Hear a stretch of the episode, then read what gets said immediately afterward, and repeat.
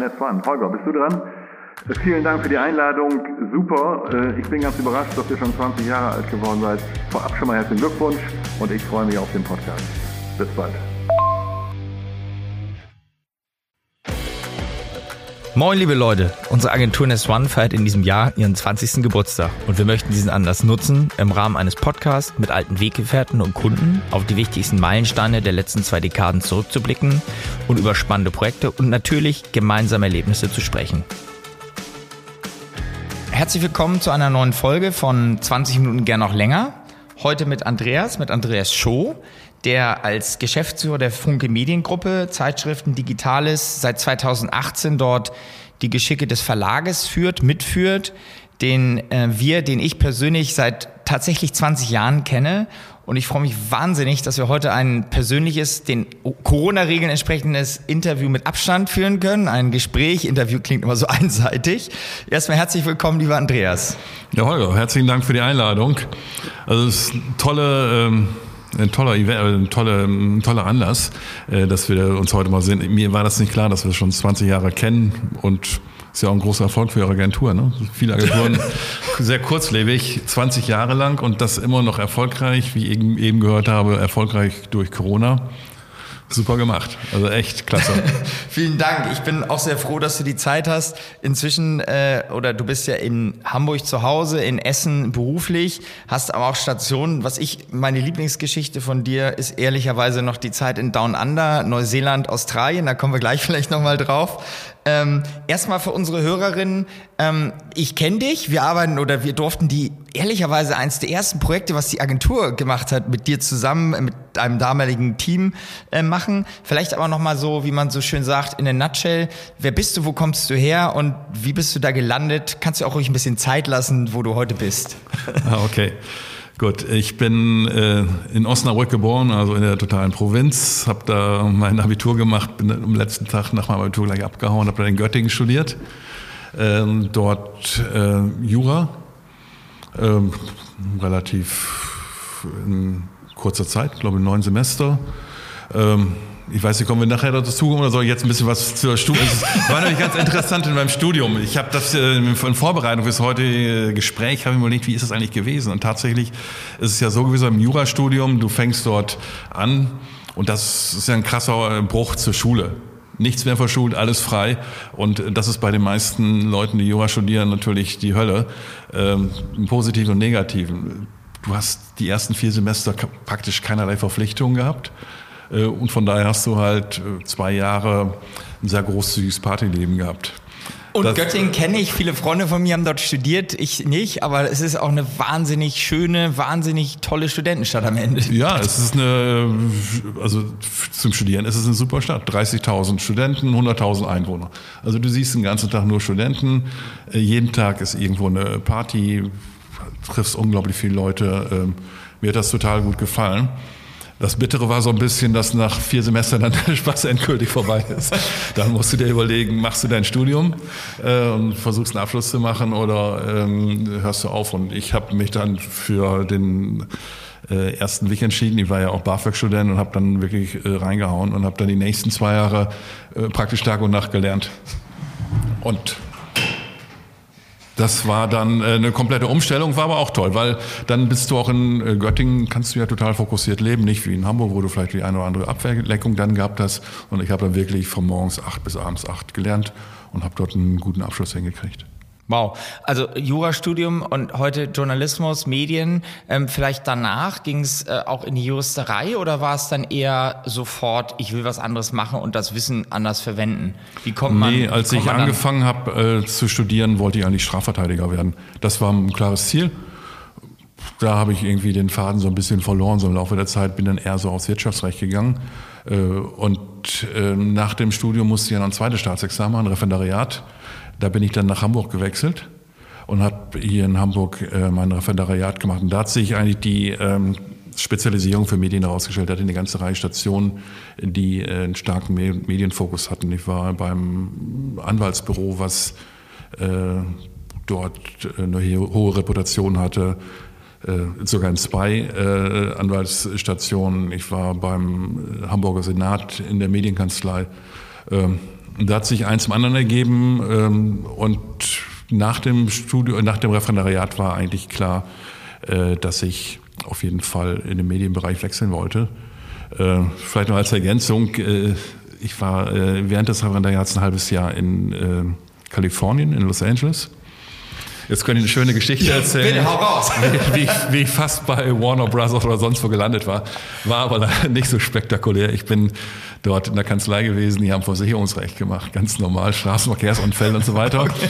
Äh, war trotzdem äh, extrem hilfreich, nicht nur für Sprachkenntnisse, sondern auch so amerikanisches Leben, amerikanisches Geschäftsleben. Ich glaube, es hat mich echt nach vorne gebracht. Also, und dann ging es äh, nach Hamburg, vielleicht aber nochmal zurückgesprungen, bevor wir zu, zu der Verlags-, zu der Medienkarriere kommen.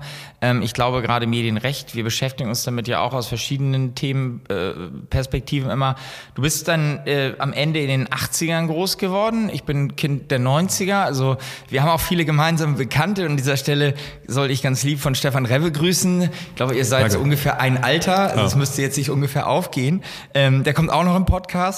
Ähm, erinnerst du dich noch an deinen 20. Geburtstag? Das ist so meine Standardfrage. Das, das muss dann. Also, äh, ich, ich, weiß hundertprozentig, wo ich gewesen bin. Ich bin dort in Göttingen gewesen. Dort ja. war mein 20. Geburtstag. Äh, das ist sicher. Ich glaube nicht, dass es eine große Party war, weil ich habe das Pech, habe im Dezember Geburtstag, kurz vor mhm. Weihnachten. Äh, das bietet sich dort nie an. Also es war vermutlich, ich habe immer gerne Partys gefeiert in Göttingen, habe auch viele Leute immer eingeladen.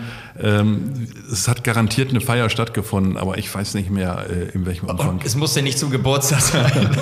wir, wenn, wir, wenn wir mal, äh, wir wollen natürlich nach vorne blicken. Ich habe ganz viele spannende Fragen für unsere Hörerin vorbereitet zum Thema, wie entwickelt sich vielleicht deiner Meinung, auch unserer Erfahrung nach, die Korrelation zwischen Live, zwischen Medien. Wir haben gemeinsam einige ganz tolle Live-Veranstaltungen erleben dürfen. Ähm, auch aus eurem Hause heute gibt's ja immer noch große Formate. Ähm, aber vielleicht nochmal so die, die Prägung, wenn man daran denkt. Äh, ich erwähne nochmal, Stefan Rebbe hat, hat erzählt, wie, oder wird erzählen, äh, es ist ja eine Zukunft, äh, der kommt noch, ähm, wie sich sozusagen Kommunikation, Werbung entwickelt hat. Kannst du mit uns teilen, wie ist deine Wahrnehmung von Zeitschriften, von Medien, weil du sagst, als Anwalt, als junger Anwalt wolltest du immer Medienrecht machen und ehrlicherweise Medien in den 80er und 90er Jahren waren ja noch ein Ticken anders als heute. Wie, wie war deine Wahrnehmung? Was war, was war damals die Definition von Medien? Dann kam ja irgendwann Multimedia und so Zeug.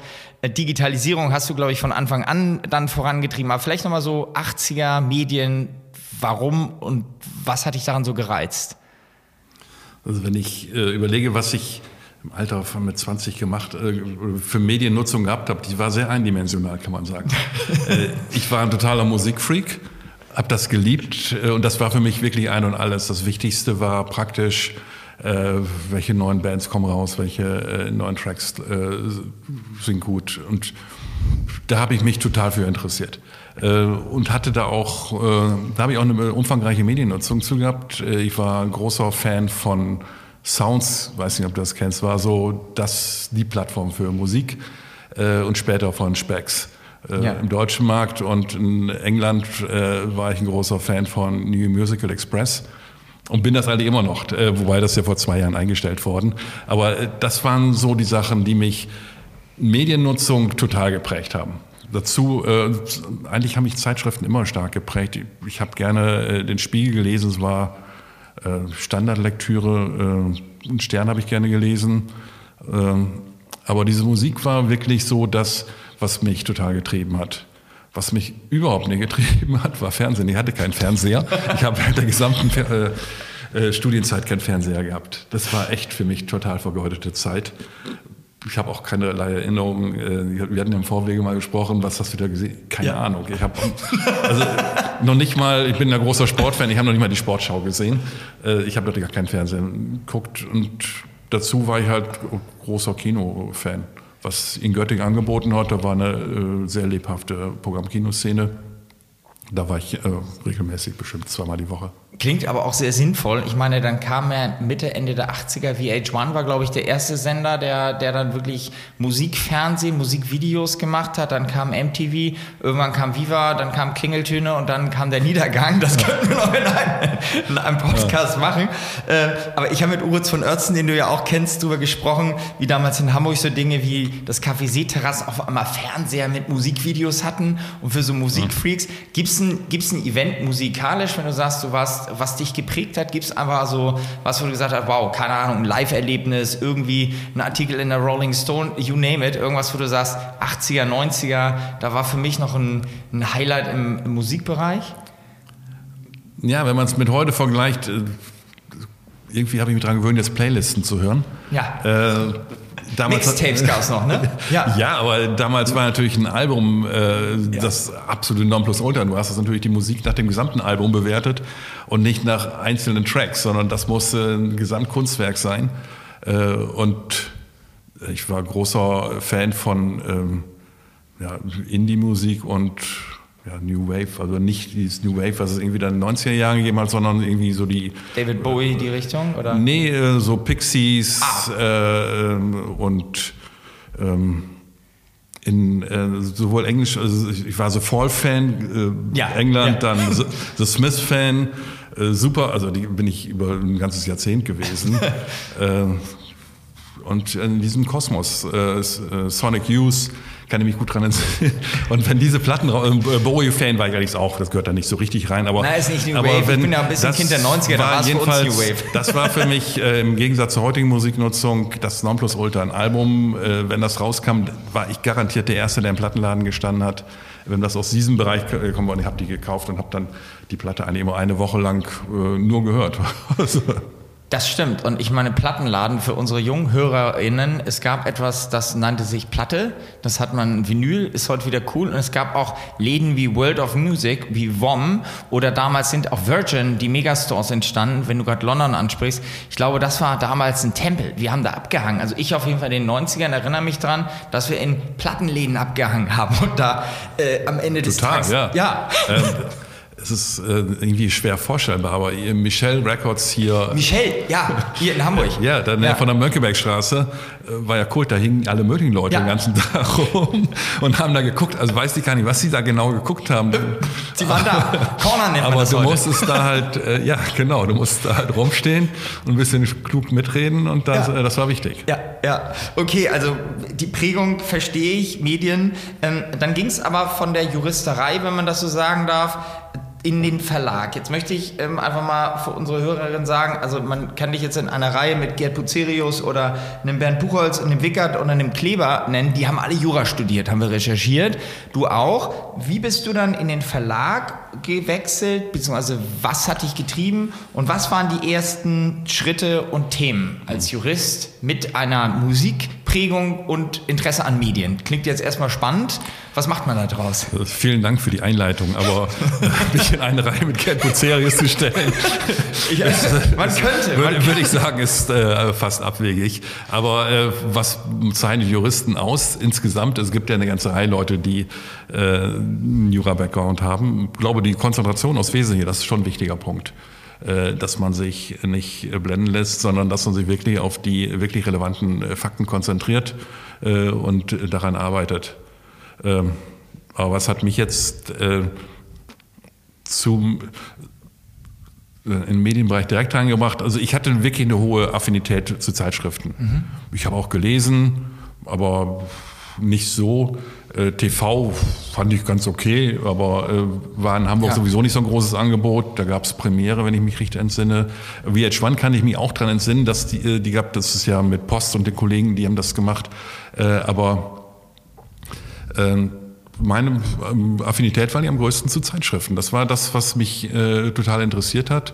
Äh, und die haben, als ich da Anfang der 90er anfing, ja auch eine etwas andere Stellung gehabt, als wir das heute haben. Äh, wenn man sich äh, den, ähm, allein den Werbemarkt anguckt, äh, ich habe die Zahlen jetzt nicht präzise, aber ich würde mal tippen, der Werbemarktanteil von Zeitschriftenwerbung war dort bei über 30 Prozent. Jede, jeder dritte Euro, der ausgegeben wurde, wurde Zeitschriftenwerbung. ist in die Zeitschriftenwerbung gegangen. Heutig, äh, der heutige Standpunkt ist, oder die heutige Situation ist 3 Prozent. Oh. Das heißt, äh, das hat sich komplett gewandelt. Ähm, also Zeitschriften waren, äh, waren wirklich ein wesentlicher Faktor. Es war ein wesentlicher Faktor für Publizistik mit wirklich herausragenden Publikationen, ja gerade hier aus Hamburg. Und Hamburg war irgendwie auch das Epizentrum. Hier gab es den Spiegel, die Zeit, den Stern und eine ganze Reihe weiterer äh, Publikationen. Berlin spielte keine Rolle und in München gab es Burda, was aber zum damaligen Zeitpunkt auch nicht so richtig ernst genommen worden ist von den Hamburgern. Also Hamburg war das Zentrum. Ähm, ich lebte in Hamburg ähm, und ich habe mich bei verschiedenen Verlagen beworben und der Bauer Verlag hat mich genommen. also ist relativ unspektakulär. Ja. Ähm, ich fand das, äh, und äh, das war wirklich, wie will ich sagen, Liebe auf den ersten, aber Sympathie auf den ersten Blick. Ich bin dann da, bin da fast 25 Jahre bei Bauer geblieben. Ja. Und ich habe wirklich, es gibt wenige Tage, die ich da bereut habe. Also mich hat das, ja, die Erwartungen, die ich ins Mediengeschäft ja. äh, gehabt habe, haben sich komplett realisiert. Äh, und ja, und meine, meine, ja, meine Karriere hat sich da ja schrittweise sehr positiv entwickelt. Absolut. Ich äh, komme gleich nochmal drauf, äh, ob du dich erinnerst, wann und wie wir uns kennengelernt haben. Aber für mich auch zum Thema, was, was mir gerade spontan einfällt, es gibt, es gab, ich weiß gar nicht, wo sie heute steht, ja auch die Zeitung der deutschen Jugendkultur, die vereint ja Medien, die vereint Musik, Bravo, ein äh, Produkt dann auch aus dem Hause Bauer, die ja teilweise Millionenauflage, wenn ich es noch hatte, äh, erinnere mal hatte ähm, und so das Leitmedium der deutschen Jugendkultur der 80er, 90er war. Also für mich das Medium, was gekauft werden musste, ähm, mit auch einer Redaktion, mit einem absoluten, absoluten Kredibilität. Ähm, dann dann gab es natürlich irgendwie alles, was so rund, dann kam irgendwann später die InTouch und auch so ein bisschen so die nochmal Boulevardmedien dazu. Es gab, und vor allen Dingen gab es Programmzeitschriften. Ähm, und die hatten damals, heute hast du wieder eine im Portfolio oder habt ihr eine im Portfolio? Damals gab es die TV Movie, wenn ich mich entsinne. Und das war auch der Startpunkt, wenn wir über Nest One, wenn wir über uns reden, wo wir Erinnerst du dich noch, in welchem Kontext, aber das erste Mal beruflich miteinander zu tun haben? Das muss so ums Jahr 2000 gewesen sein. Ja, ich kann mich sehr gut entsinnen. Ähm, die, ähm, das, wir haben, äh, sind zusammengekommen beim TV Movie Future Award oder Richtig, Digital Award. Ja. Ähm, und der hatte eine bestimmte Begründung. Ähm, das Internet spielt ja in Deutschland dann seit Anfang der 90er Jahre äh, eine gravierende Rolle. Äh, die Verlage waren ziemlich aufgerüttelt äh, der eine panisch, der andere ein bisschen souveräner. Ähm, und jeweils allen war klar, äh, das wird, äh, da wird eine neue Konkurrenz, also zumindest es wird eine neue Konkurrenz entstehen und wir müssen uns mit äh, digital beschäftigen. Äh, und um ein bisschen cooler zu sein, müssen wir uns ein bisschen intensiver mit äh, digital beschäftigen. Und ich war zur damaligen Zeit für TV Movie verantwortlich, was wirklich eine zu der Zeit äh, ein herausragendes Produkt war. Wir hatten eine Auflage in der Spitze von drei Millionen. Drei Millionen. Drei. Millionen. Ja. Ja. Ja, stell dir das mal vor. Es sind äh, drei Millionen Käufer sind, ich weiß nicht, sechs Millionen Leser. Ja. Ich glaube, wir haben sechs Millionen, über sechs Millionen Leser gehabt. das hat eine Bildzeitung heute gerade nochmal, oder? Nein, das wäre jetzt vermessen. Bildzeitung hat eine Auflage von mal gerade eine Million. Und wir hatten damals drei Millionen. Die Bildzeitung hatte da um die vier. Also okay. wirklich okay. Ja. ein ganz relevantes. Thema auf der einen Seite. Auf der anderen Seite sind alle äh, Freunde und Bekannte zu mir gekommen und gesagt, warum machst du das denn? Programmzeitschriften werden sowieso den Bach runtergehen. Vielleicht läuft das jetzt noch zwei Jahre, dann ist das Schluss. Und da haben wir uns ja mit Händen und Füßen gegen gewehrt, weil wir äh, halt eine riesen Käuferschaft hatten. Der Käufer äh, hat ja uns bezahlt und das in millionenfacher Ausfertigung. Aber wir haben dann eben gesagt, wir müssen ähm, brauchen eine Digitalkompetenz, dann haben wir ein Digital Award ausgerufen. Äh, und da haben wir auch, glaube ich, nicht gekleckert, sondern echt geklotzt. Wir haben den ein Jahr veranstaltet und haben gigantische Partys dort gefeiert, ähm, mit hunderten von Anzeigenkunden dabei und das war der Grund, warum wir äh, miteinander zusammengekommen sind. Wir suchten eine Agentur, die cool war, äh, die in der Lage war, einen großen Event zu handeln, ähm, mit denen es Spaß gemacht hat, zusammenzuarbeiten. Ähm, ja, äh, die eine gewisse Klasse garantiert haben. All das habt ihr gemacht. Äh, ich kann mich sehr gut daran entsinnen, an die Veranstaltung die waren alle richtig, richtig gut. Es waren richtig tolle Partys. Wir hatten auch, glaube ich, ganz gutes Musikprogramm. Ich erinnere mich an viele Dinge. Wir würden jetzt, glaube ich, ein bisschen zu sehr nach hinten gucken, aber vielleicht für die Hörerinnen. Also wir haben einige Jahre den TV-Movie Internet Award hieß er erst, dann TV Movie Future Award, Kontext Media Night Hamburg, auch darüber haben wir schon geredet mit Uwe Jens Neumann. Ähm, und dann haben wir aber für auch damals die Bauergruppe, du hast dann, würde ich gleich gerne nochmal drüber reden, ja mehrere Funktionen übernommen. Ich werde gleich über das Thema Digitalisierung und Vertikalisierung nochmal sprechen mit dir. Dann haben wir Themen wie die Autotrophy. Ich glaube, da würde uns auch nochmal ein ganzer Podcast einfallen mit eurem Chefredakteur Herrn Kort. An dieser Stelle, wenn das hört, was ich nicht glaube, aber sei ja gegrüßt. Ein ein Format, was auch, und da komme ich so ein bisschen auf das Thema, was ich mit dir besprechen wollte, ist eine, wie wichtig waren Live-Plattformen damals, wie wichtig sind sie heute, was die Creme de la Creme der internationalen Automotive Top-Management-Szene in verschiedene Städte, von Hamburg bis Düsseldorf, von Berlin bis Essen geholt hat. Also wie wichtig waren für einen Bauerverlag, auch dann unter deiner Regie, spielt auch als Geschäftsführer, Verlagsgeschäftsführer, Formate, Events, ihr habt ja Goldene Feder gehabt, TV Movie Future Award, den, äh, die Autotrophy, also wie sehr habt ihr Event- und Live-Plattform und vielleicht dann sogar schon mit digitalen Angeboten äh, in euren Produkten horizontalisiert und äh, am Ende des Tages ähm, dann auch digitalisiert? Also die, der Stellenwert von diesen Events war gigantisch. Ähm, ja. Beim TV Movie äh, Internet Award hatte das eine äh, Riesenfunktion äh, in der B2B-Kommunikation. Ähm, und ich glaube, dass wir da wirklich äh, letztlich auch gute Verkäufe durchgemacht haben. Wir haben deutlich besseres Standing äh, gehabt. Das, was wir uns erwartet hatten, Digitalkompetenz haben wir dadurch definitiv aufgebaut. Ähm, bei, dem, bei der Autotrophy war es noch äh, stärker. Die Autotrophy, äh, hat es glaube ich bis vor fünf Jahren gegeben ja. äh, war, äh, es gab drei Autopreise in Deutschland, Autotrophy war einer davon. Äh, und was man sich, also finde ich aus heutiger Sicht fast gar nicht mehr vorstellen können, wenn wir die Autotrophy äh, mit der Autozeitung von Bauer verteilt haben, gab es 20 Kategorien und dann war alles in Deutschland, alles, was man sich fast in der weltweiten Automobilindustrie vorstellen konnte, war dort vertreten. Herr Winterkorn, Herr Zetsche, Herr Stadler, alle. Die waren alle da und nicht nur eine. Dann kam ein Flugzeug äh, von. Wir hatten aber Probleme mit den Landeslots. Ich weiß nicht, ob die ja, genau. das wann welcher Jet landen konnte. Ja, das war in wenn, Düsseldorf. Wenn wir das in Düsseldorf gemacht haben, dann waren da fünf, sechs Privatjets äh, mit Sondergenehmigung, ja. die zu unserer Verleihung gekommen waren. Äh, für mich ein Traum. Ich habe da äh, neben den ganzen Leuten aus der Zeit sehr viele äh, äh, Bekannte da gewonnen und das war für uns in der Auto, um die Reputation in der Automobilindustrie hinzubekommen, grandios. Wir hatten einen Chefredakteur, der sich sehr ernsthaft äh, mit der äh, Neutralität und der Qualität des Preises beschäftigt hat.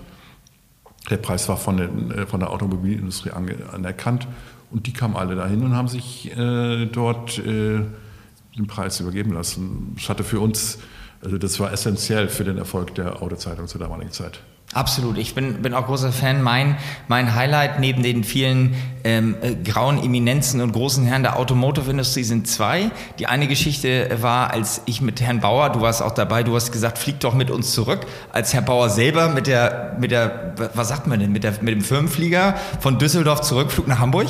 Das heißt, unser ganzes Projektteam, also ich, du, dein, dein operatives Team, durften mit Herrn Bauer von Düsseldorf nach Hamburg fliegen. Das war, das war ein Highlight. Und dann das andere Highlight, ich weiß nicht wie ich es dir jemals erzählt habe, ich muss es jetzt einfach mal teilen.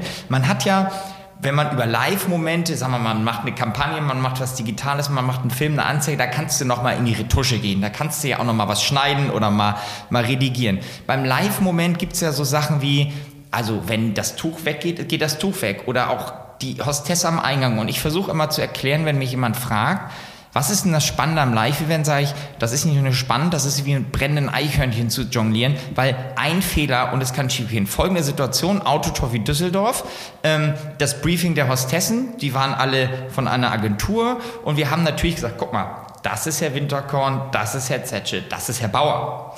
So, und hatten hinten immer das Briefing mit Köpfen ausgedruckt. Ich stand also mit Florian Jürgs zwei Meter hinter der, hinter der Akkreditierung, sah Herrn Bauer mit einer Entourage aus, ich weiß nicht, wer es war, Winterkorn oder das gesamte Topmanagement von VW. Gefühlt hatte der drei äh, Automotive-Vorstände mit dabei, kommt auf diesen Tresen zu. Die Hostess sagt, Hast du, hast, du, hast du einen Herrn Bauer auf der Liste? Herr Bauer, es tut mir leid, hab Sie nicht auf der Liste. Und hat also das Briefing nicht gelesen. Ein schlecht gelaunter Herr Bauer hätte relativ viele Köpfe möglicherweise. Herr Bauer war gut drauf, sagte, Mädel, frag doch mal nach, ob Herr Bauer hier auf die Veranstaltung der Bauer Autotrophy kommt. Ich sprang also nach vorne, sagte, Herr Bauer, herzlich willkommen und er ging mit seiner Entourage also in die Veranstaltung. Also so funktioniert Event. Ähm, das war mein, mein Highlight. Ähm, aber zum Thema, also deswegen Plattform, wie sehr seid ihr dann, ich erinnere mich bei der Bravo, auch für die haben wir ja einiges an Formaten entwickelt. Wie schnell bist du in digitale Vermarktungs-, in digitale Plattformen eingestiegen? Weil das war, so habe ich dich kennengelernt, immer ein Steckenpferd. Alternative Cross-Media, Cross-Marketing-Lösungen. Wie seid ihr da dann in den, in, den, in den Nullerjahren nach vorne gepeitscht als Verlag und auch mit den einzelnen Objekten? Naja, die, ähm, also wir sind jetzt irgendwie ein bisschen, in der Vergangenheit oder der Geschichtsbewältigung, ja. was eigentlich überhaupt nicht mein. Da äh, guck mal nach vorne, erzähl uns, wie es heute ist. Finde ich besser. Genau, die, äh, mein, die Bravo Supershow war die mit Abstand größte Musikshow, die es in Deutschland gab. Ne? Wir Stimmt, haben die habe ich so, ja. Wir haben innerhalb von zwei äh, Tagen äh, riesige Hallen ausverkauft, äh, riesen Einschaltquoten. Der Hammer. Ist aber vorbei, die Zeit äh, äh, lässt sich ja nicht wiederholen. Ähm, aber es, ähm, ja, es ist halt äh, Geschichte. Auf der anderen Seite die, ähm, die echte Live-Events äh, bin ich nach wie vor ein Fan von. Und man sieht es ja, also ein Riesen, äh, ich sehe es wirklich als absolut essentiell. Man sieht es ja äh, aktuell in Corona. Klar kann man Videokonferenzen machen, das macht ja jeder und äh, da kann man auch vieles bewirken, aber es gibt ja auch viele Grenzen und das ist einfach äh, wenn ich das mit der Autotrophy jetzt mir nochmal überlege, mit den, äh, dass alle Autovorstände dort an einem Tisch sitzen, die miteinander sprechen, die sind da hingekommen auch, weil sie miteinander auch mal sich austauschen wollten, in ungezwungener Atmosphäre, äh, wo man einfach locker mal plaudert. Diese Sachen gehen halt nur im Live-Event. Ähm, die meisten Leute, die ich kenne, kenne ich halt, also ich glaube, ich glaube wirklich, dass viele Leute über äh, Events kennengelernt haben, über Live-Events. Und das ist halt beim Digitalbereich ja äh, deutlich schwieriger. Und also ich bin groß, ich freue mich schon darauf, wenn diese Corona-Zeit vorbei ist und wir äh, wieder Events feiern können. Äh, und bei Funke haben wir ja zwei große Events. Äh, einmal Goldene Kamera. Absolut. Musste jetzt schon dreimal verschoben werden, aber wir haben sie nicht aufgegeben. Wir glauben an das Format. Zumindest noch einmal, dann werden wir sehen, wie es weitergeht. Äh, und wir haben ein super Event, das ist die Goldene Bild der Frau, die auch als Live-Event funktioniert, ohne TV-Übertragung, ohne alles. Äh, aber eine super Veranstaltung, äh, die uns in unserer Position von Bild der Frau unglaublich hilft und wo es Spaß macht, die Leute, und aber wo wir auch einen riesen Hebel haben in der Kommunikation das, das ist perfekte Überleitung jetzt halt. Ich hatte im Vorgespräch gesagt, lass uns nicht immer nach hinten gucken und fangen dann an, die ganzen Fragen nach hinten zu stellen. Aber es ist natürlich auch wichtig, um irgendwie ein Fundament zu haben. Was, was mich persönlich äh, beschäftigt oder was ich, was ich im Eingang gesagt habe, du bist ja, um dann mal äh, zu Funke zu springen, du bist ja dann bei Bauer in internationalen Funktionen gewesen, ganze Geschäft Osteuropa äh, verantwortet und äh, vielleicht eine Anekdote, bist dann ja auch relativ häufig in Down Under, Neuseeland gewesen. Also deutsches Medienhaus, das ist, glaube ich, den wenigsten bewusst, was sich wirklich ja international, USA-Geschäft habe ich vergessen, ist ja auch nicht so unwichtig, Radiosender in England gekauft. Ähm, also vielleicht mal für unsere Millennials oder für die Generation Z, Thema, also drei Fragen auf einmal, aber wir sind ja in einem komplexen Zusammenhang, das mache ich immer gerne. Erstens, der Bauer Verlag mit einem starken Herrn Bauer. Du hast Border genannt, es gibt Springer, wobei da gibt es zwar noch Friede Springer, aber einen Herrn Döpfner. Äh, bei Funke, da reden wir gleich noch drüber, weil ihr euch ja auch als Verlagshaus und äh, ja, ich habe es glaube ich mal gelesen, äh, das beste Medienhaus Deutschlands war mal so eine, so eine Formulierung als Qualitätsversprechen. Ähm, aber wie wichtig ist ein Verleger für, für unsere, also in Zeiten von, von, von diesem ultraschnellen Medien und diesem ultraschnellen Content, der generiert wird? Und wie wichtig sind dann die, das fand ich so bemerkenswert bei Bauer, die, die horizontalen äh, sozusagen ja, Zukäufe oder auch eigene Geschichten wie Radiosender, ähm, wie vielleicht auch nochmal digitale Plattformen, also jetzt äh, in Teilen von TikTok und jetzt können wir noch ewig über Clubhouse reden. Aber was, was macht ein Medienhaus aus und was macht die Internationalisierung eines Medienhauses aus? Weil das ist mal eine Geschichte, die finde ich wahnsinnig spannend. Auch in die Zukunft geguckt. Ja, es ist, ähm, es ist interessant, weil es äh, total interessant, wie äh, wie sich Bauer entwickelt hat und wie Herr Bauer das Unternehmen aufgebaut hat. Was, was macht es aus? Ein großer unternehmerischer Mut. Oh ja. Wir waren ja ein mittelmäßig reputiertes Medienhaus hier in Hamburg. Es gab Gruner und Jahr, die konnten über Wasser gehen. Dann gab es Axel Springer, die konnten das eigentlich auch. Und äh, dann gab es eine ganze Reihe weiterer, die alle geglänzt haben äh, und ganz tolle Produkte gemacht haben. Äh, und wir waren ja, haben den Ball ja immer sehr flach gehalten. Ähm, das Grinsen gab es nur einmal im Jahr, wenn die Kollegen ihre Bilanzen vorgeführt haben. Dann haben wir gesagt, ja, kann ja nicht wahr sein. Äh, aber äh, was macht es aus? Äh, Herr Bauer und danach dann auch seine Tochter Yvonne haben, haben als Unternehmer hohe Risiken eingegangen. Mhm. Äh, als wir äh, in England ein riesiges Zeitschriftenportfolio plus Radiostation gekauft haben, war das, das war eine Milliardeninvestition, war das ein hohes Risiko. Wir hatten keine, keine relevante Erfahrung im Radiogeschäft. Äh, und Herr Bauer hat das durchgezogen. Er selber hat den amerikanischen Markt aufgebaut. Es gibt kein anderes europäisches Medienunternehmen, äh, was in USA erfolgreich gewesen sind. Bauer ist dort mega erfolgreich gewesen, war die Nummer eins dort am Newsstand. Ähm, und so kann man äh, das praktisch durch ganz Europa ziehen. Ich war ja nicht für Osteuropa zuständig, sondern mein Kollege Eckhard Bollmann. Ach, aber dann warst du genau für alles außer Osteuropa zuständig. Sorry, genau. das ist aber irgendwas war mit Osteuropa. Aber, äh, mein, äh, wir waren äh, in, haben ja überall von Polen über Ungarn bis Russland äh, fast immer den Marktführer gestellt. Und äh, das ist alles unternehmerischer Mut. Äh, wenn man Anfang, also im Jahr 90 nach Polen geht, mit hohen Investitionen, war das äh, alles andere als ein sicheres Investment, sondern äh, es war riskant und funktioniert aber dann, wenn man, ähm, ja, wenn man sich selber mit beschäftigt als Unternehmer. Wir haben massiv darum gekämpft, eigentlich immer, also das Geschäftsgeheimnis vom Bauer ist gewesen, wir haben die beste Qualität im Markt.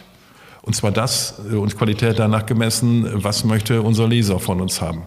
Äh, und das, da haben wir uns sehr unterschieden von vielen anderen Verlagen, die oftmals gesagt haben, ja, was möchte der Chefredakteur haben oder der Verleger. Äh, und da war Familie Bauer immer maximal uneitel.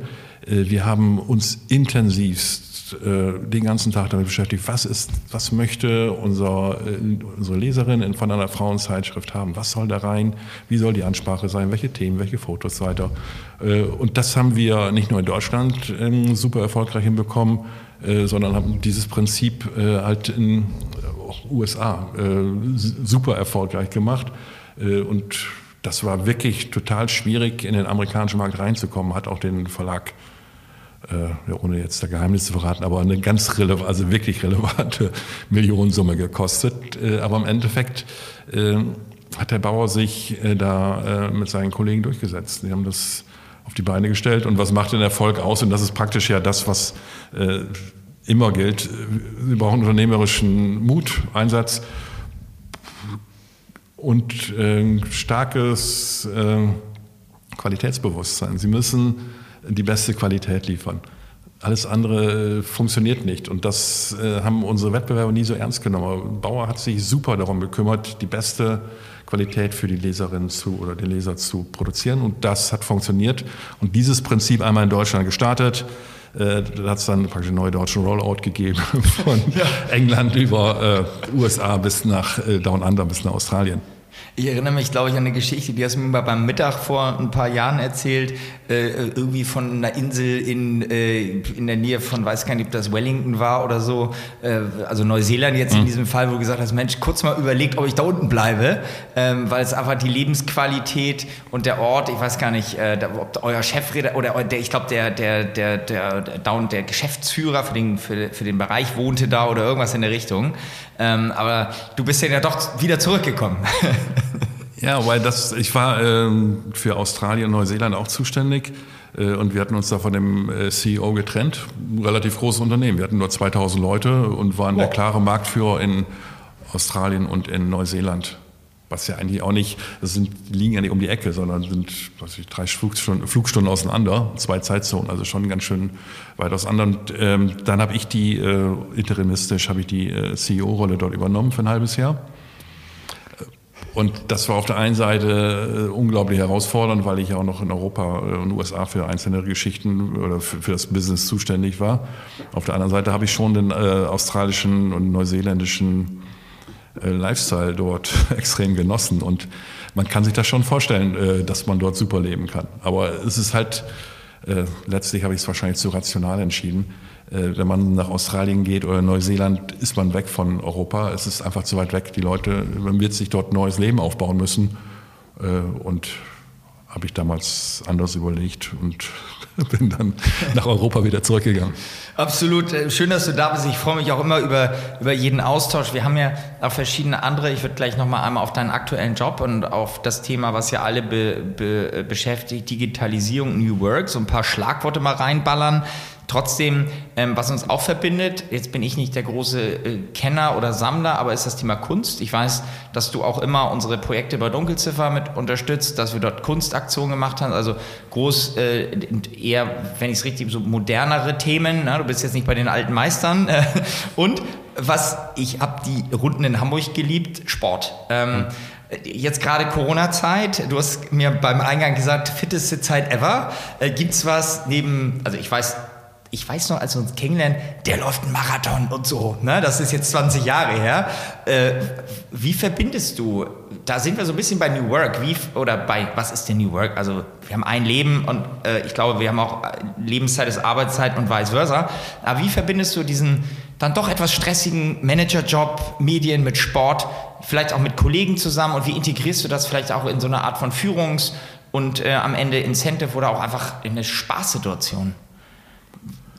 Es ist ja, letztlich die Frage, hat man Zeit dazu ja. oder nicht? Äh, und da ist die Antwort relativ einfach. Äh, jeder hat für alles Zeit. Das ist ja nur eine Frage, für was man seine Zeit einplant. Ja. Äh, und ich laufe für mein Leben gerne, brauche das auch mindestens jeden zweiten Tag. Also starte ich entweder morgens um sechs oder sieben oder mache es abends. Und das ist auch im Winter ohne weiteres möglich. Es ist einfach nur, man muss aus dem Bett raus. Das ist eine Entscheidung von fünf Sekunden. Wenn man einmal in Sportklamotten ist, dann läuft man auch morgens um sechs Uhr bei minus fünf Grad los. Das ist äh, einfach. Und abends ist es letztlich äh, das Gleiche. Ähm, also das ist ganz einfach, äh, das miteinander zu verbinden beim Laufen und Radfahren gibt es ja mittlerweile eine ganze Menge äh, Hilfsmittel. Man kann im Winter laufen und man kann, was äh, mir mindestens genauso viel Spaß macht, im Winter auch Fahrrad fahren. Und zwar, äh, ich kenne zwei Systeme. Peloton ist das eine, was glaube ich sehr populär ist, ist ja so ähnlich wie äh, äh, Soul Cycle, glaube ich. Und aus den USA ja, kommt das ja, ja das ist ja, praktisch die äh, Wohnzimmerversion von Soul Cycle. Ähm, aber was ich liebe, ist Swift. Ich weiß nicht, ob du das kennst. Äh, Swift ist ja, du spannst dein Rad auf den Rollentrainer äh, und dann fährst du irgendwelche Strecken ab. Und da gibt es mittlerweile eine ganze Menge von äh, London, New York, durch den Central Park, Champs-Élysées rauf und runter. Und das mache ich jetzt, das ist fast schon ein bisschen Sucht geworden. Im Winter in meinen kleinen in meiner kleinen Wohnung in Essen steht das Ding immer mitten im Wohnzimmer. und das ist aber total schön. Dann fahre ich, äh, komme ich abends äh, aus dem Büro raus, auch hier, Kollegen, ich muss noch mal kurz Central Park eine kleine Runde fahren. Äh, und das ist ja dann wirklich sehr, äh, virtuell und das, das, ist ja so eine riesen Community. Da sind manchmal ja, ich glaube, in der Spitze bis zu 50.000 Leute parallel, die zwiften. Du hast dort äh, Profi-Radfahrer, die sind ja immer auf dieser Liste drauf, dann siehst du ja hier X oder Y fährt damit. Du kannst mit Freunden verabreden. Ich fahre manchmal gegen meine Kollegen hier in Hamburg. Ähm, abends noch mal eine Stunde, 30, 40 Kilometer. Ein Hammer. Und das heißt, was ich sagen will, ist, es ist äh, es ist keine Frage der Zeit und auch keine Frage des Wetters. Es ist eine Frage der Prioritäten. Mir macht Sport total Spaß. Äh, und durch diese Corona-Zeit bin ich in der Tat so fit wie schon lange nicht mehr. Wir haben noch ein paar Verabredungen offen. Das eine ist Mountainbiken gemeinsam. Äh, das habe ich auch mit unserem gemeinsamen Freund äh, und meinem Kollegen Flo Jürgs, der auch noch im Podcast kommt übrigens.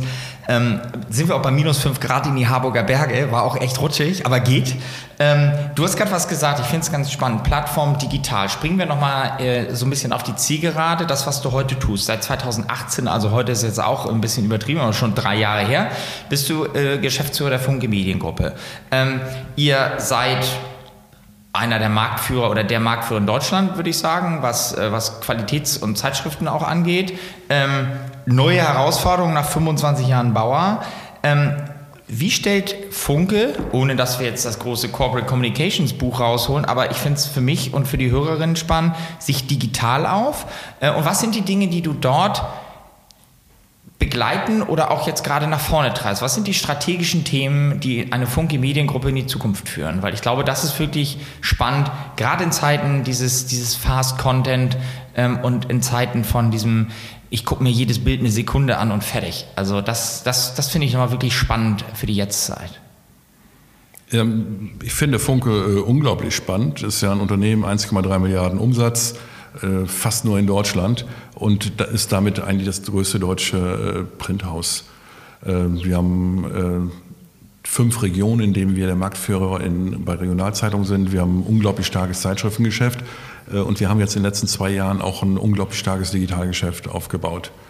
Ähm, die Herausforderungen dort sind sehr vielschichtig. Ähm, wenn wir also was mich äh, am Anfang am meisten gereizt hat, war, das, äh, war die Digitalisierung des äh, Tageszeitungsgeschäfts.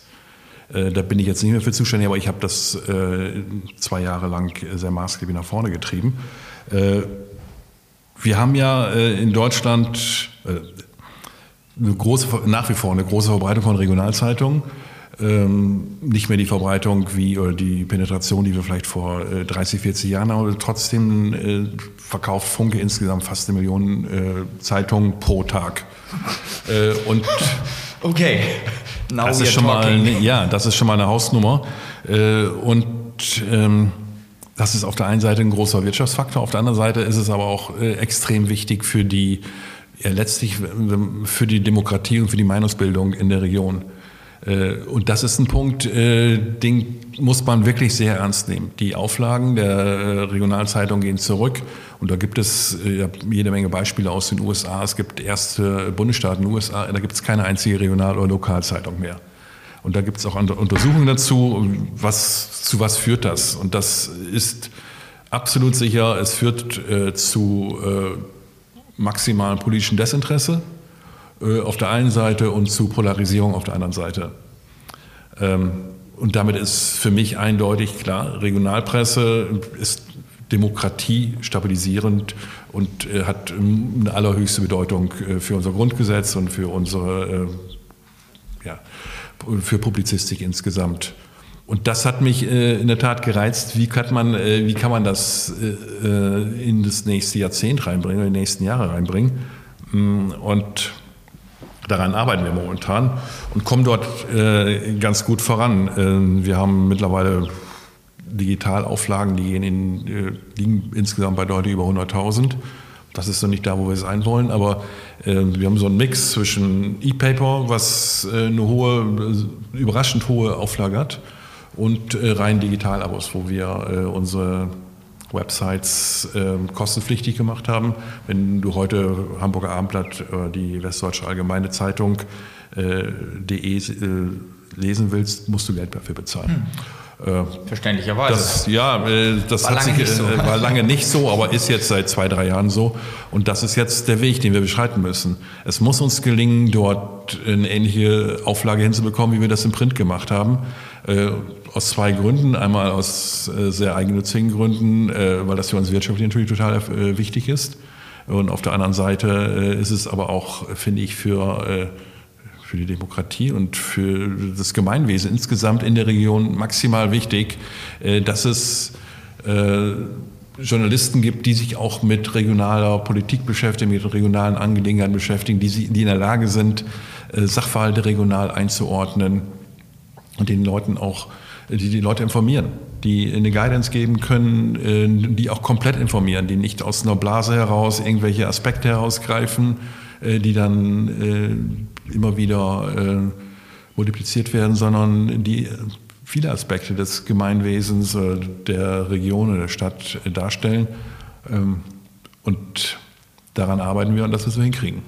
Wow, das ist ehrlicherweise ganz ernst gemeint das Learning des Podcasts. Das finde ich mich wahnsinnig spannend. Außerdem möchte ich sagen, ich bin nicht zuletzt durch die Pandemie und durch die Situation extrem, extremer Fan äh, eines funktionierenden Rechtsstaats und einer offenen äh, Aufklärung und einer, nennen wir auch mal, äh, einem demokratischen und auch äh, diversen Umgang mit Themen. Also das ist für mich wirklich das Learning, diese Tageszeitung, diese eine Million verkaufte Exemplare pro Tag, die Digitalisierung. Ähm, Trotzdem zum Ende des Podcasts, wir sind natürlich bei deutlich länger als 20 Minuten, wir haben die Schallmauer, glaube ich, schon zweimal durchbrochen, das ist mir egal.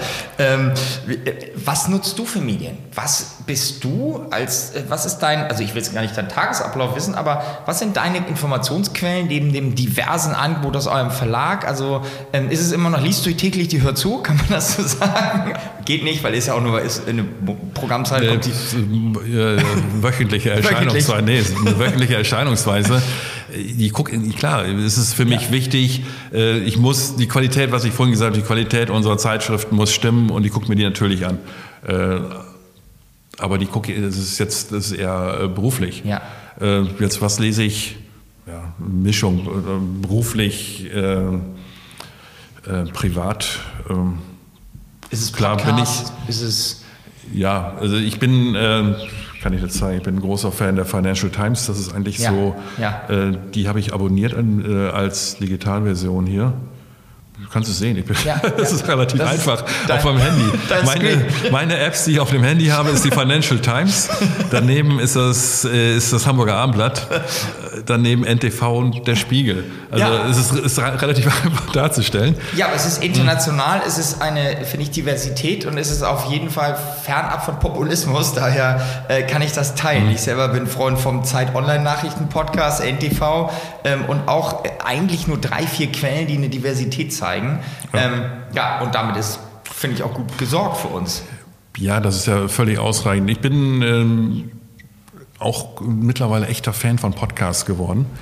Äh, ich weiß nicht, ob du das mitverfolgt hast. Hier Lars Heider, Chefredakteur des Hamburger Abendblatts, äh, hat jede Woche eine neue Idee und wir haben wirklich unglaublich viele äh, Podcasts dort auf die Beine gestellt und auch eine hohe Nutzung. Das geht halbe Million so pro Monat mindestens. Ich glaube sogar noch ein bisschen höher. Äh, und ich persönlich, da weiß ich jetzt nicht genau, ob das euer Wettbewerber ist, aber äh, Philipp Westermeyers OMR-Podcast, Philipp ist, ist ein, ein, Freund des Hauses und Sehr gut. Also, ich, es wäre vermessen, vermessen, wenn, also ich möchte trotzdem mal den Vergleich mit Herrn Bucerius und dir heranziehen, aber es wäre vermessen, ungefähr so aus deiner Reaktion heraus unseren Podcast mit dem von Philipp zu vergleichen. Nee, aber ich bin, bin das, ja. wenn ich einen Podcast höre, dann ist es eigentlich OMR. Ja. Der ist absolut sensationell. Ja, ja. Und Philipp ähm, produziert ihn zwar nicht, aber wir sind mit ihm im Austausch auch auf verschiedenen Wegen und Themen. Ähm, also nein, wir, das ist ja hier dieses Projekt und wir haben inzwischen stabil immer so 3000 Hörer pro Folge. Das ist für hm. uns sensationell. Ja, ich so habe gesagt, wenn mal jemand so ein, so ein Agentur-Marketing-Podcast, wenn das mal 500 Leute hören, dann ist die, äh, die konzeptionelle Zielerreichung erfüllt. Aber wir sind stetig steigend. Mal gucken, ich werde dir die Zahlen im Nachhinein ähm, sozusagen äh, ja, äh, dann mal reporten. Das klingt ein bisschen so, äh, als auf jeden Fall, es läuft. Also, Mediennutzung, Zukunft. Gibt es was, was dich bewegt, wenn du gerade, du hast ein paar Stichwörter gesagt, Corona, also gibt es was, vielleicht, ich stelle die Frage abschließend immer, was dich für dieses Jahr noch besonders antreibt, wo du sagst, das ist für mich wichtig, Reise 21 mit den Learnings, mit der jetzigen Situation, kann privat, kann beruflich, kann beides sein. Das interessiert äh, uns äh, eigentlich immer ganz noch, was so die persönliche Herausforderung oder Zielsetzung ist nochmal fürs Jahr. Ja, was mir äh, ganz klar geworden ist, dass die die Digitalisierung hat ja einen unglaublichen Schub noch wieder genommen. Äh, muss auf die äh, Verkaufszahlen von Amazon gucken, das ist ja abenteuerlich. Äh, und das ist ein Punkt, äh, wo ich mir vorgenommen habe, noch viel konsequenter zu sein. Wir sind jetzt drauf gekommen, wir haben sehr, äh, wir haben sehr gutes äh, Digitalgeschäft um die Zeitschriften herum. Wir haben so ein Netzwerk aufgebaut, das heißt Digital Brands Network, was super erfolgreich ist. aber ich glaube, man tut nie genug. Man muss noch mehr digital, noch mehr digital und noch mehr digital machen äh, und den ganzen Tag die ganze, äh, das ganze Unternehmen antreiben, in dem Bereich noch stärker zu werden, neue Akquisitionen zu tätigen, neue Vertriebswege ausfindig zu machen, neue Produktideen zu entwickeln. Das ist, äh, das ist klar mein Ziel für die nächsten Monate noch stärker zu digitalisieren. Klar brauchen wir das Stammgeschäft, die Printausgaben äh, sind super wichtig, unsere Zeitschriften äh, haben enorm hohen wirtschaftlichen Wert fürs Unternehmen, das muss gehegt und gepflegt werden. Aber, ähm, und das werde ich natürlich auch in Zukunft machen. Aber wenn man überlegt, was ist das Wichtigste, würde ich sagen, noch mehr Druck in das Digitalgeschäft. Absolut. Mir ist noch eine spontane letzte Frage eingefallen. Hört und sieht man dich oder euch auf Clubhouse? Gibt es da schon eine Einschätzung? Ich weiß, das ist die Glaskugel. Ähm, kann man dazu jetzt schon was sagen? Vier Nö? Ähm, ich bin da eigentlich ganz gut drin. Also ich habe mich da, äh, ich habe ein paar Kollegen, die, haben, äh, die da äh, schon vom also fast den ersten Tag in Deutschland drin waren. Äh, wir haben eine Unternehmung, die heißt Trendance, die macht so im weitesten Sinne Marktforschung im HR-Bereich. Äh, die sind die ganze Zeit dort äh, vertreten. Klar, macht Sinn, stimmt. Live, gibt, People, Analyse, Genau, die haben. Ähm, Habe ich noch gar nicht gesehen aus der Perspektive, ja. Ja, genau. Ja. Und also die sind dort äh, massiv drin und wir haben in einzelnen Bereichen äh, eine ganze Reihe äh, von Privatpersonen, die da, äh, nicht privaten, von einzelnen Leuten, ja. die dort praktisch aus einer äh, Abteilung heraus was äh, gemacht haben. Mhm. und ähm, wir überlegen als Unternehmen insgesamt, ob wir das machen sollten. Da bin ich noch nicht so richtig sicher, ob wir das, ob das Sinn gibt. Das müssen wir mal sehen. Das Lustige ist, ja unsere Kollegen da von Trendance, die haben mir schon mich heute Mittag gerade geschrieben, äh, wo es jetzt hingeht. Jetzt ist Twitter Spaces die ganz große Geschichte. Twitter Spaces ist, glaube ich, ein bisschen das, äh, das, ist, das äh, MeToo ja, da sind Twitter die, von, äh, von Clubhouse, oder? Ist es das? Ja, er, ja. er hat mir geschrieben, dass er da jetzt testet und äh, da was macht und äh, Dive ist irgendwie auch, äh, ich glaube, es ist das deutsche Pendant zu Clubhouse, äh, ist auch groß im Kommen. Also wir kümmern uns darum. Äh, ich äh, muss zugeben, ich bin da ab und zu, äh, aber ich kann nicht vier, fünf Stunden lang da von nachts von zwölf bis fünf Uhr äh, irgendwelchen Leuten zuhören. Also fehlt mir jetzt irgendwie auch die, fehlen mir die Nerven. Man muss mal sehen, wie es sich entwickelt. Ich glaube, dass das ein, also momentan ist es ja eher ein Medium für digital, MA, äh, ein bisschen Musik. Ob das eine Breitenwirkung hat, keine Ahnung, aber das wird sich einfach entwickeln. Ne? wie viele, wer hat gewusst, wie Instagram sich entwickelt? Auch keiner. Das hat ja. sich dann irgendwann dynamisch weiterentwickelt. Es gibt jedenfalls scheinbar ein Need für sowas. Es gibt Leute, die da Spaß dran haben. Das Geschäftsmodell ist momentan nicht da, aber so würden wir das machen. Wir fangen mit einzelnen äh, Einzelpersonen an, versuchen das in bestimmten Segmenten zu machen und dann auszurollen in andere Bereiche. Wenn das erfolgreich ist. Wenn nicht, lass es sein. Dann ist es halt mal ein halben Jahr, vielleicht gibt es dann kein Clubhaus mehr, kann auch sein. Aber das ist das Schöne an digital, man kann es auch probieren. Ich sag dir ganz ehrlich, äh, ich hätte noch, äh, noch eine Stunde Zeit, äh, beziehungsweise irgendwann werden die, ich habe das habe ich von Philipp Westermeier gelernt. Ähm, ein guter Podcast dauert so lange wie ein Inlandsflug in Deutschland, nicht in den USA. Das heißt, wir haben immer so 45 bis 50, 55 Minuten. Ähm, ich meine das ganz ernst. Ich freue mich auf unser nächstes reales Treffen, unsere Verabredung entweder zum Laufen oder zum Biken ähm, und darauf mich weiter mit dir auszutauschen und bin wahnsinnig dankbar, dass wir diese Freundschaft, diese langjährige ähm, ja auch Zusammenarbeit haben und dass du dir die Zeit genommen hast. Deswegen vielen, vielen herzlichen lieben Dank, Andreas, äh, für deine Zeit. Äh, bei 20 Minuten gerne noch länger. Ja, ja, herzlichen Dank. Also hat echt Spaß gemacht. War toll, dass wir, das hört sich so ein bisschen an wie so eine geschichtliche Darstellung. Ich bin überhaupt nicht der Typ, der immer ständig zurückblickt, eigentlich nie. Aber hier hat es irgendwie mal Sinn gegeben ja. und hat echt Spaß gemacht. Vielen, vielen, vielen lieben Dank. Und wir freuen uns auf die nächste Folge mit euch. In diesem Sinne, bis ganz bald und ja, einen schönen Abend oder Tag oder Morgen. Tschüss, tschüss.